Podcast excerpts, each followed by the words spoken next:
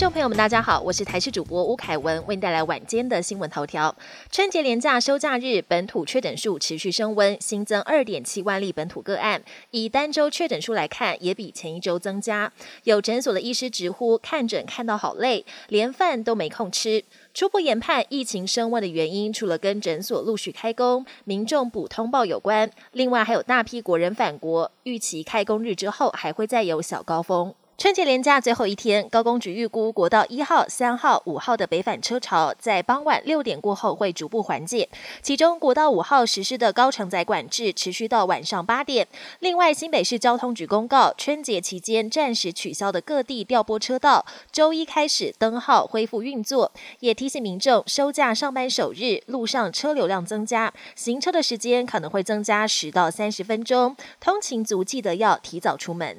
去年十二月，金门高粱无预警遭中国禁止输入。经过连日沟通协调，金门县长陈福海也率团与立委陈玉珍前往厦门，和中国国台办会谈。今天达成共识，中国海关总署正式核准金酒公司在华注册编码，正式解禁放行，可以继续输往中国大陆。国台办今天表示，包括金门酒厂在内的六十三家台湾企业，已经予以注册或更新注册讯息，代表陆方放行。上述产品输入对不符合要求、暂时无法注册的，也逐一说明具体原因。国际焦点：俄罗斯为了因应乌俄战事吃紧，去年九月下达部分军事动员，引发意难恐慌，陆续有三十万人出逃，当中有五人先后分别在去年十跟十一月搭机飞抵仁川机场，希望能申请难民身份，但韩国司法部门以拒绝征兵并非是可成为难民的理由驳回申请。目前五人已经提出上诉，正等待裁决。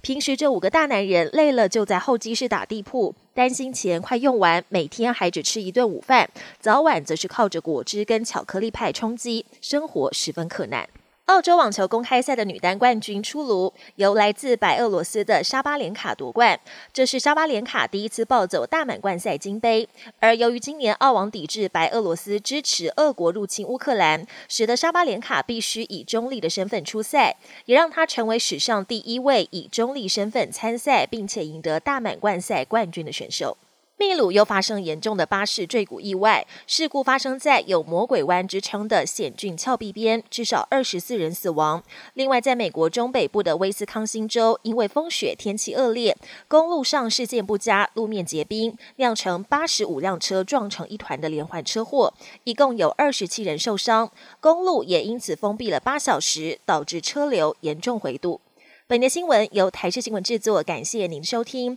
更多内容请锁定台视各节新闻与台视新闻 YouTube 频道。